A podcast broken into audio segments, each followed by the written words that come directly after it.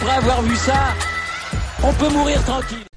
Bonjour à toutes et à tous et bienvenue dans ce podcast pour débriefer cette finale de l'US Open 2022, le dernier grand chelem de la saison de tennis qui se voyait s'affronter Casper Ruud et Carlos Alcaraz, un énorme enjeu pour les deux joueurs, avec en ligne de mire évidemment un premier titre en grand chelem, et également le trône, avec cette place de numéro 1 mondial qui s'offrait eh ben, aux joueurs qui gagnaient cette finale. Et à ce petit jeu-là, celui qui a été le plus costaud, le plus solide, c'est Carlos Alcaraz qui, du haut de ses 19 ans, remporte donc son premier titre du Grand Chelem et le nouveau numéro 1 mondial, le plus jeune de l'histoire du tennis. Il s'est imposé en 4-7 face à Casper Rude. 6-4, 2-6, 7-6, 6-3. Il y a pas mal de petites choses à dire dans cette finale euh, parce que euh, le score là bon laisse penser que Alcaraz était vraiment facile. Euh, entre guillemets il y a eu des moments compliqués pour, pour l'espagnol avec évidemment un physique où on l'a senti quand même bien moins explosif que d'habitude. Clairement je pense que les, les, 14 heures de match des trois, des trois matchs précédents s'est fait ressentir il était moins virevoltant moins moins pétant, quoi, moins pétaradant. Et il a lutté contre lui-même, il a aussi connu des moments de frustration. Euh, il est bien rentré dans sa finale, dans le premier set. Le deuxième set, Casper Rude euh, a réussi à mettre beaucoup plus d'intensité, trouver de la longueur dans ses frappes, de la puissance, des décalages coup droit très très percutants, euh, énormément de décalages coup droit, Casper Rude comme toujours. Et dans le troisième set, c'est évidemment le tournant du match parce que à ce moment-là, Casper Ruud est au-dessus tennistiquement et au-dessus physiquement de Carlos Alcaraz. Il est plus fort, tout simplement. Il joue mieux au tennis et il a à 6-5, 30-40, une balle de 7 sur le service de Carlito. Euh, elle est sauvée de manière magistrale par Carlos Alcaraz avec ce qui est un peu le leitmotiv de ce tournoi pour lui. Énormément d'agressivité et de montée au filet, il est allé chercher son salut au filet en allant sauver cette balle de, 7, en déposant une volée croisée absolument magnifique. Euh, voilà, Carlos Alcaraz, et puis après il conclut le jeu, encore, le, jeu encore une fois au filet, donc clairement cette agressivité, cette intensité qu'il a mis pour aller vers l'avant lui a permis d'aller chercher ce match, et ensuite il a réussi à faire plier Casper Rude euh, dans le quatrième set. Il a en fait Carlos Alcaraz ce petit truc en plus, euh, voilà le, truc qui fait que c'est un champion supérieur. Casper Rude est un excellent joueur de tennis. franchement, il fait une saison euh, brillante et tout, mais il lui manque cette petite flamme que Carlos Alcaraz a et que très peu de joueurs ont et ce qui lui permet aujourd'hui de remporter ce premier titre. mais ça a été difficile parce que Casper Ruud a vraiment opposer une résistance vraiment différente à ce qu'il avait proposé à Rafa, à Roland Garros. Euh, l'expérience a joué, pour lui de ce côté-là et il lui a manqué ce petit, supplément d'âme pour faire basculer le match parce qu'à un moment il était mieux, il était mieux qu'Alcaraz. Euh, clairement, euh, dans le jeu, dans le troisième set, il était au-dessus et il n'a pas réussi à faire fructifier ça et Alcaraz il s'est accroché avec ses tripes. en montant au filet, en déposant des belles volées, en jouant beaucoup d'amortis, en essayant de varier le jeu, de trouver des, des, solutions face à Casper Ruud qui lui qui, offrait très peu de, fautes. Euh, et, franchement, bravo, bravo euh, Carlos Alcaraz d'avoir réussi à déjouer les plans du Norvégien parce qu'il y avait évidemment ce stress de jouer cette première finale de Grand Chelem et, on l'a bien vu, hein, le match était un petit peu décousu à certains moments quand même. Euh, on a eu des très jolis points, beaucoup d'intensité et tout, mais c'était pas un niveau le niveau de jeu était plutôt fluctuant et on sentait qu'à certains moments il y avait des grosses erreurs, des, énormes, des, énormes cagades euh, et, Alcaraz a réussi à, se défaire de tout ça pour, pour aller soulever le trophée et, franchement les deux ont quand même plutôt géré l'événement correctement euh, parce qu'il y avait aussi en, ligne de mire évidemment cette place de numéro 1 mondial. Euh, qui aurait pu dire au début de la saison que Casper Ruud ou Carlos Alcaraz se disputeraient cette place de numéro numéro 1 mondial à l'issue d'une finale de, Grand Chelem. Franchement, pas grand monde, voire personne, euh, mais c'est juste phénoménal. Ils sont numéro 1 et 2 mondiaux. Euh, du coup, Carlos Alcaraz en tête. Euh, il a même une petite marge d'avance. Hein.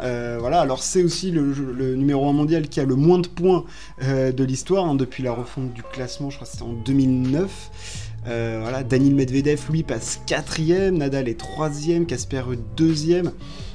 Donc bon, il y a encore beaucoup de, points à distribuer cette année. Hein. Il y a encore un Masters 1000, le Masters, il y a encore, il y a encore beaucoup d'enjeux, mais déjà Carlos Alcaraz numéro 1 mondial, alors on se doutait que l'Espagnol était fait d'un métal un petit peu différent des, autres, hein, on le voyait bien, il y avait quelque chose dans son jeu, dans son attitude sur le terrain, il dégage quelque chose de dingue.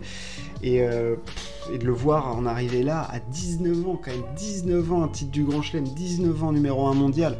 C'est juste euh, absolument stratosphérique ce qu'il a réussi à faire et il fait une saison exceptionnelle parce que là ça commence à faire beaucoup, numéro 1 mondial, un titre du Grand Chelem, deux Masters 1000, ça commence à, chiffrer sec pour, euh, pour l'ami Carlos.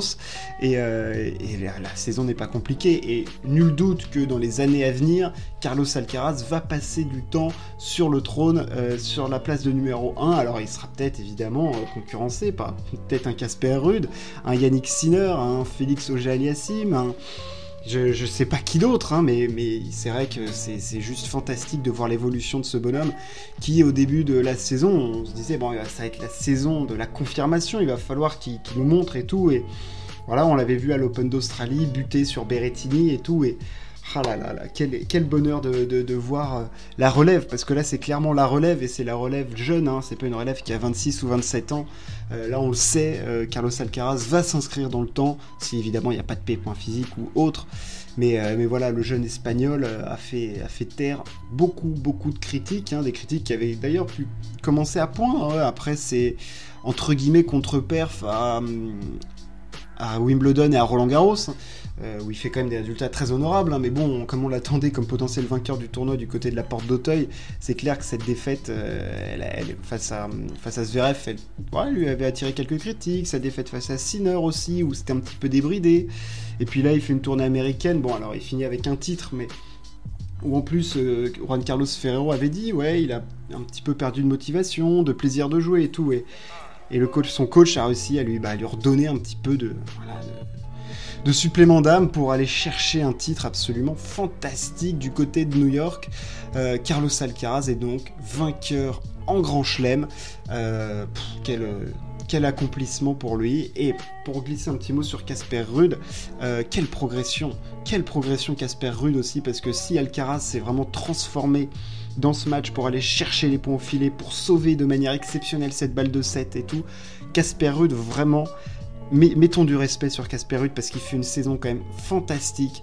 Euh, il a énormément progressé en revers, bien évidemment. Sa palette s'est étoffée. Il peut glisser des amortis. Il, monte à la volée. Il est agressif. Il a un coup droit qui est quand même fantastique et il fait un nombre de décalages coup droit qui font mal qui est assez astronomique. Euh, vraiment, vraiment, faut mettre du respect. Deux finales en Grand Chelem, une finale en Masters 1000, trois titres. C'est quand même très très costaud. Alors oui, il lui manque cette victoire face à un très gros joueur, mais quand même, quand même, quelle saison aussi pour lui, quoi. Enfin, je veux dire, c'est assez fantastique euh, de voir la progression de ce bonhomme. Et attention, l'année prochaine, ça peut faire très très mal, Casper Ruud. Ça peut faire mal. Euh, il va être embêtant. Euh, je pense qu'il a besoin maintenant qu'il a pris conscience qu'il était capable de faire ce type de résultat.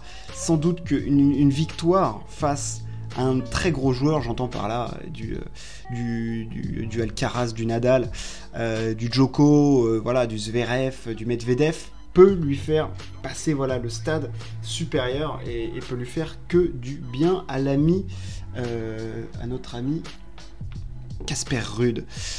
que dire de plus que c'était un US Open absolument fantastique chez les messieurs, chez les dames aussi avec la victoire d'Iga Ziantek. Euh, qui allait chercher un deuxième Grand Chelem cette saison. C'est quand même solide aussi, ça, de la part de, la Polonaise. Et. Euh,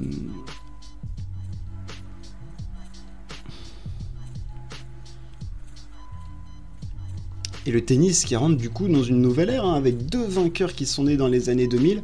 C'est quand même assez rare pour, euh, pour être souligné.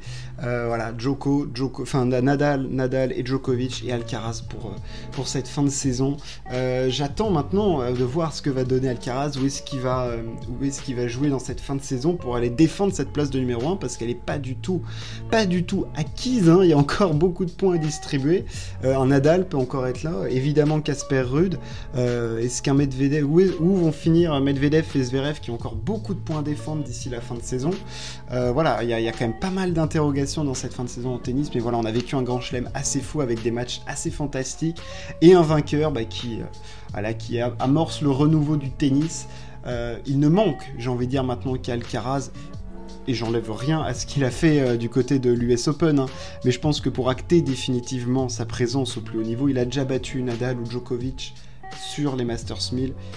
Qu'est-ce que ce serait de le voir s'affronter, de les voir s'affronter en grand chelem, un petit Alcaraz Djoko ou un Alcaraz Nadal, c'est vrai que ce serait pour nous plaire et ça ne serait que pour lui, pour nous montrer que oui, ça y est, il fait partie de la caste des immenses joueurs et qui sont faits d'un bois différent. Voilà, Carlos Alcaraz, vainqueur de l'US Open 2022. J'espère que ce podcast vous a plu, n'hésitez pas à vous abonner et à partager. On se retrouve très très vite. Ciao, à plus.